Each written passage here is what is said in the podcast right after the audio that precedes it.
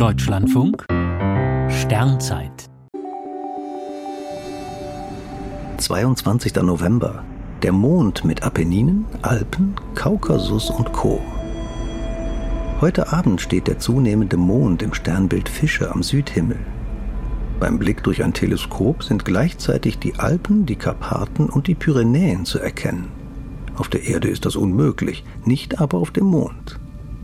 Der Danziger Astronom Johannes Hevelius hat sich nicht nur mit etlichen Sternbildnamen am Himmel verewigt, von ihm stammen auch viele Bezeichnungen für Mondformationen. Ursprünglich wollte er Krater und Gebirge nach berühmten Personen benennen, doch er fürchtete, die Eifersucht unter den Gelehrten werde zu endlosem Streit führen. So nutzte er auf seinen 1647 erschienenen Mondkarten die Namen irdischer Gebirge, das Mondwerk des Hevelius fand große Beachtung und so bürgerten sich die Namen ein.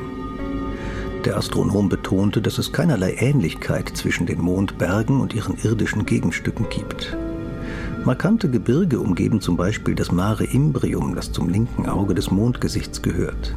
Die Apenninen, die mächtigste Bergkette, sind 600 Kilometer lang und der höchste Gipfel ragt mehr als 5 Kilometer auf. Die Berge bestehen nur aus Gestein und Staub. Im Sonnenlicht sind sie über 100 Grad Celsius heiß, in der Mondnacht kälter als minus 100 Grad. Schnee oder Vegetation sucht man in den Mondgebirgen vergeblich. Die Berge sind in der Frühzeit des Mondes bei gewaltigen Meteoriteneinschlägen entstanden. Auch Plattentektonik gibt es dort oben nicht. Anders als ihre irdischen Gegenstücke werden die lunaren Alpen also nicht mehr wachsen.